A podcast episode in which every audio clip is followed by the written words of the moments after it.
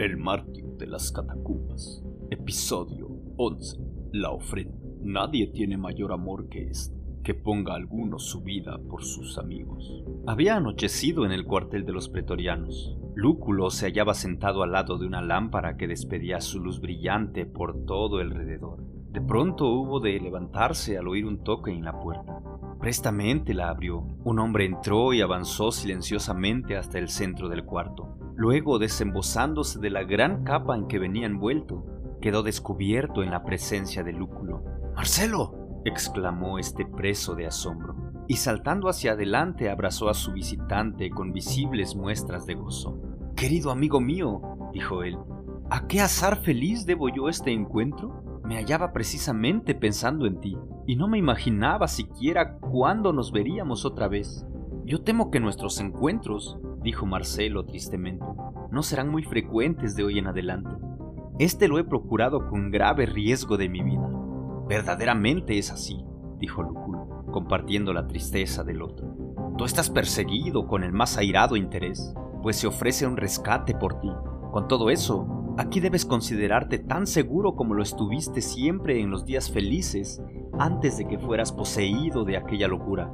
Oh, mi querido Marcelo, ¿por qué no pueden volver otra vez aquellos días? No puedo cambiar mi naturaleza ni deshacer lo que he hecho. Además, Lúculo, aunque mi suerte pueda parecerte dura, jamás he sido tan feliz como lo soy actualmente. ¿Feliz? exclamó el otro con profunda sorpresa. Sí, Lúculo, aunque afligido no he sido derribado, aunque perseguido no desespero. La persecución ordenada por el emperador no es cosa ligera. Sí, eso yo lo sé bien. Yo veo ante ella a mis hermanos cada día. Cada día se estrecha más el cerco que me rodea. Cada momento me despido de mis amigos a quienes no vuelvo a ver más. Algunos compañeros suben a la ciudad pero no regresan sino sus despojos. Vuelven allí para ser sepultados. Y con todo eso, ¿dices que tú estás feliz? Sí, Lúculo, tengo una paz que el mundo no conoce, una paz que viene de arriba y que sobrepuja todo entendimiento. Mi estimado Marcelo, a mí me consta que tú eres demasiado valiente para que le temas a la muerte, pero nunca pensé que tuvieras tal fortaleza para soportar con tan profunda calma todo lo que yo sé que debes estar sufriendo actualmente. O bien tu valor es superhumano, o es el valor que da la locura viene de arriba, Lúculo. Jesucristo, mi Señor, es para mí mucho más que todas las riquezas y el honor del mundo. Antes me era absolutamente imposible haberlo sentido así, pero ahora todas las cosas viejas han pasado, y he aquí todas han sido hechas nuevas. Sostenido por este nuevo poder yo podré soportar los peores de los males que puedan sobrevenirme. No espero nada en la tierra, sino sufrimiento mientras aquí viva. Yo sé que moriré en la peor de las agonías, con todo eso, ese pensamiento no es capaz de doblegar la indomable fe que mora dentro de mí. Me apena el alma, dijo Lúculo tristemente, verte persuadido de tal determinación, pues si yo viera el más ligero signo de fluctuación en ti, tendría la esperanza de que el tiempo cambiaría, o por lo menos modificaría tus sentimientos, pero ya me convenzo que te hallas firme de modo inconmovible en tu nuevo camino. Quiera Dios concederme que pueda permanecer firme hasta el fin, dijo Marcelo fervorosamente. Pero la verdad es que no vine a hablarte de mis sentimientos. Vine, querido amigo Lúculo, a pedir tu ayuda, tu conmiseración y auxilio. Me prometiste una vez demostrarme tu amistad si la necesitaba. Ahora vengo a pedirte que cumplas tu promesa. Todo lo que depende de mí es tuyo de antemano, Marcelo. Dime qué quieres. Tú tienes un prisionero. Sí, muchos. Este es un muchachuelo. Yo creo que el personal a mis órdenes capturó a un muchacho hace poco. Esta criatura es demasiado insignificante para merecer captura. Él se halla bajo la ira del emperador, pero todavía está en tu poder. Yo vengo, Lúculo, a implorarte por su libertad. Ay de mí, querido Marcelo, ¿qué es lo que pides? ¿Acaso te has olvidado de la disciplina del ejército romano o del juramento militar? ¿No sabes bien tú que si yo hiciera eso, violaría el juramento y me haría traidor? Si tú me pidieses que me arrojases sobre mi espada, yo haría eso más fácilmente que esto que me dices. Yo no he olvidado el juramento militar ni la disciplina de la fuerza, Lúculo. Yo pensaba en este menor que apenas es un niño, y bien podría no considerársele como prisionero. ¿Acaso los mandatos del emperador comprenden a los niños? Él no hace distinción de edades. ¿No has visto niños tan menores como este sufrir la muerte en el Coliseo?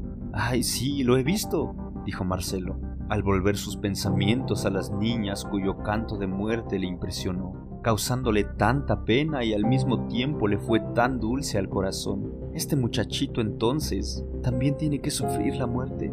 Sí, dijo Lúculo, salvo que renuncie solemnemente al cristianismo. Y eso jamás lo hará él. Entonces de inmediato se le aplicará la sentencia. Es la ley la que lo hace y no yo, Marcelo. Yo soy solo el instrumento. No me avergüences ni me lo imputes a mí. Yo no te estoy culpando. Yo sé muy bien lo severo que eres tú en la obediencia. Si tú desempeñas tu puesto, tienes que cumplir con tu deber. Pero déjame hacerte otra propuesta. El entregar prisioneros no es permitido, pero el canje sí es legal. ¿Sí? Si yo te dijera de un prisionero mucho más importante que este muchacho, lo canjearías, ¿no es verdad? Pero no nos has tomado a ninguno de nosotros. No, pero tenemos potestad sobre todo nuestro pueblo. Y hay algunos de nosotros por cuyas cabezas el emperador ha ofrecido una gran recompensa, pues por la captura de estos cientos de muchachos como este serían gustosamente entregados. ¿Es costumbre entonces entre los cristianos entregarse los unos a los otros? preguntó Lúculo sorprendido. No, pero algunas veces un cristiano ofrecerá su propia vida para salvarla del otro. ¡Imposible! Tal es el caso en este ejemplo. ¿Quién es el que se ofrece por este muchacho? Yo, Marcelo. Ante esta asombrosa declaración, Lúculo retrocedió. ¿Tú? exclamó él. Sí, yo mismo. Estás bromeando. Es imposible. Te hablo con toda seriedad. Es por esto que ya he expuesto mi vida al venir ante ti. He demostrado el interés que tengo por él al arriesgarme a tanto peligro. Yo te explicaré. Este niño Polio es el último de una antigua noble familia romana. Es el único hijo de su madre. Su padre murió en el campo de batalla. Él pertenece a los Servili. ¿Los Servili? ¿Luego su madre es la señora Cecilia? Sí, ella es una de las refugiadas de las catacumbas. Toda su vida y su amor no son sino este muchacho.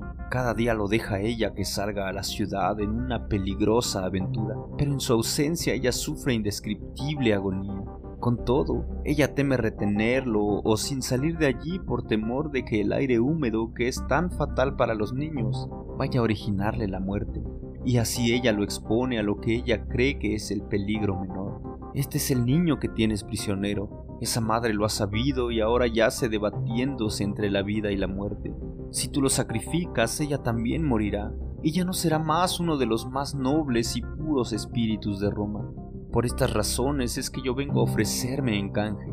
¿Qué soy yo? Yo estoy solo en el mundo. Ninguna vida se halla vinculada a la mía. No hay nadie que dependa de mí para el presente y el futuro. Yo no le temo a la muerte. Puede venir tan igualmente ahora mismo como puede venir en otra ocasión. Tarde o temprano tiene que venir. Y yo prefiero mucho mejor dar mi vida por mi amigo que ofrecerla inútilmente. Por todas estas razones, oh Lúculo, es que te lo imploro, por sagrados lazos de amistad, por tu compasión, por tu promesa que me hiciste, dame esta ayuda que te pido y toma mi vida en canje por la de él. Lúculo se puso de pie y se paseó por la sala, conteniendo una gran agitación dentro de sí. ¿Por qué, oh Marcelo? exclamó al último. ¿Me sometes a tan terrible prueba? Mi propuesta es fácil de que la recibas. ¿Te olvidas acaso que tu vida me es igualmente preciosa? Pero piensa en este pequeño niño Efectivamente, yo lo compadezco en el alma, pero ¿piensas que yo puedo recibir tu vida en prenda? Pues mi vida ya está dada en prenda, y yo la ofreceré tarde o temprano, y por eso te imploro que me des la oportunidad de ofrecerla en forma en que pueda ser útil. Tú no morirás mientras esté a mi alcance evitarlo. Tu vida no está todavía en prenda. Por los dioses inmortales juro que pasará mucho antes de que tú puedas ocupar un lugar en la arena. Nadie me podrá salvar una vez que yo sea aprendido. Aunque hicieras todo lo que pudieras, ¿qué puedes hacer para salvar a uno sobre quien está cayendo la inexorable ira del emperador? Yo puedo hacer mucho para desviarla. Tú no estás en condiciones de saber cuánto se puede hacer, pero aun cuando yo no pudiera hacer nada, con todo no voy a acceder a esta tu propuesta ahora. Si yo mismo me presentara ante el emperador, él tendría que oír mi petición. Él te pondría en prisión en el acto, y a ambos los haría matar. Yo podría enviar un mensaje con mi propuesta. El mensaje nunca llegaría a él, o al menos no llegaría hasta cuando ya fuera demasiado tarde. Entonces, ¿no hay esperanza alguna? dijo Marcelo tristemente. Absolutamente ninguna. Y en absoluto también te niegas a concederme mi petición. Ay, Marcelo, ¿cómo podría serme responsable de la muerte de mi más querido amigo? Tú no tienes misericordia de mí. Perdóname si me tengo que negar a aceptar tu temeraria propuesta. Hágase la voluntad del Señor, mi Dios, dijo amargamente Marcelo. Debo pues regresar a prisa. Ay, ¿cómo yo puedo presentarme con este mensaje de desesperación? Los dos amigos se abrazaron en silencio y Marcelo partió, dejando a Lúculo agobiado con su asombrosa y temeraria propuesta. Marcelo regresó sano y salvo a las catacumbas. Los hermanos que allí estaban y que sabían de los propósitos con que había salido le recibieron gozosos en medio de su dolor. La señora Cecilia todavía yacía víctima de aquel sopor, consciente solo a medias de los acontecimientos que se realizaban a su alrededor. Había momentos en que su mente divagaba, y en su delirio solía conversar como si se hallara entre escenas felices de su vida pasada. Pero la vida de las catacumbas, esas alternativas entre la esperanza y el temor, entre el gozo y la tristeza, entre esa ansiedad que siempre rodeaba a los refugiados y el aire por demás deprimente de aquel lugar en sí, habían llegado a abatirla tanto en su mente como en su cuerpo. Su frágil naturaleza sucumbía bajo la furia implacable de aquella ordalía, y este último, el más pesado y amargo de los golpes que caía sobre ella, había completado su postración.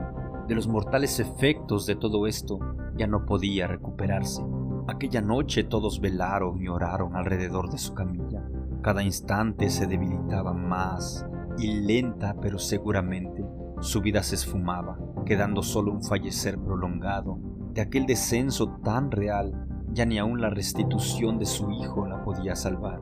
Pero aunque las facultades pensantes y terrenas la habían dejado, y los sentimientos terrenales se habían debilitado, aquella pasión dominante en ella en sus últimos años en nada había disminuido en su poder sobre ella. Sus labios helados musitaban todavía las palabras bienhechoras que tanto tiempo habían sido su apoyo e inspirado sus actos. El nombre de su menor hijo querido lo balbuceaba como los últimos hálitos, aunque inconsciente del peligro que lo rodeaba. Pero el nombre de Jesucristo era pronunciado con el fervor más profundo. Sin embargo, hubo de llegar al momento final reaccionando de su largo periodo de calma. Sus ojos se abrieron brillantes e inmensos. Un colorido de luz se posesionó de su rostro macilento, y de sus labios se oyeron débilmente las palabras, Ven, Señor Jesús. Y con aquel clamor, la vida dejó el cuerpo, y el espíritu purificado de la señora, hermana Cecilia, había vuelto a Dios, quien lo dio.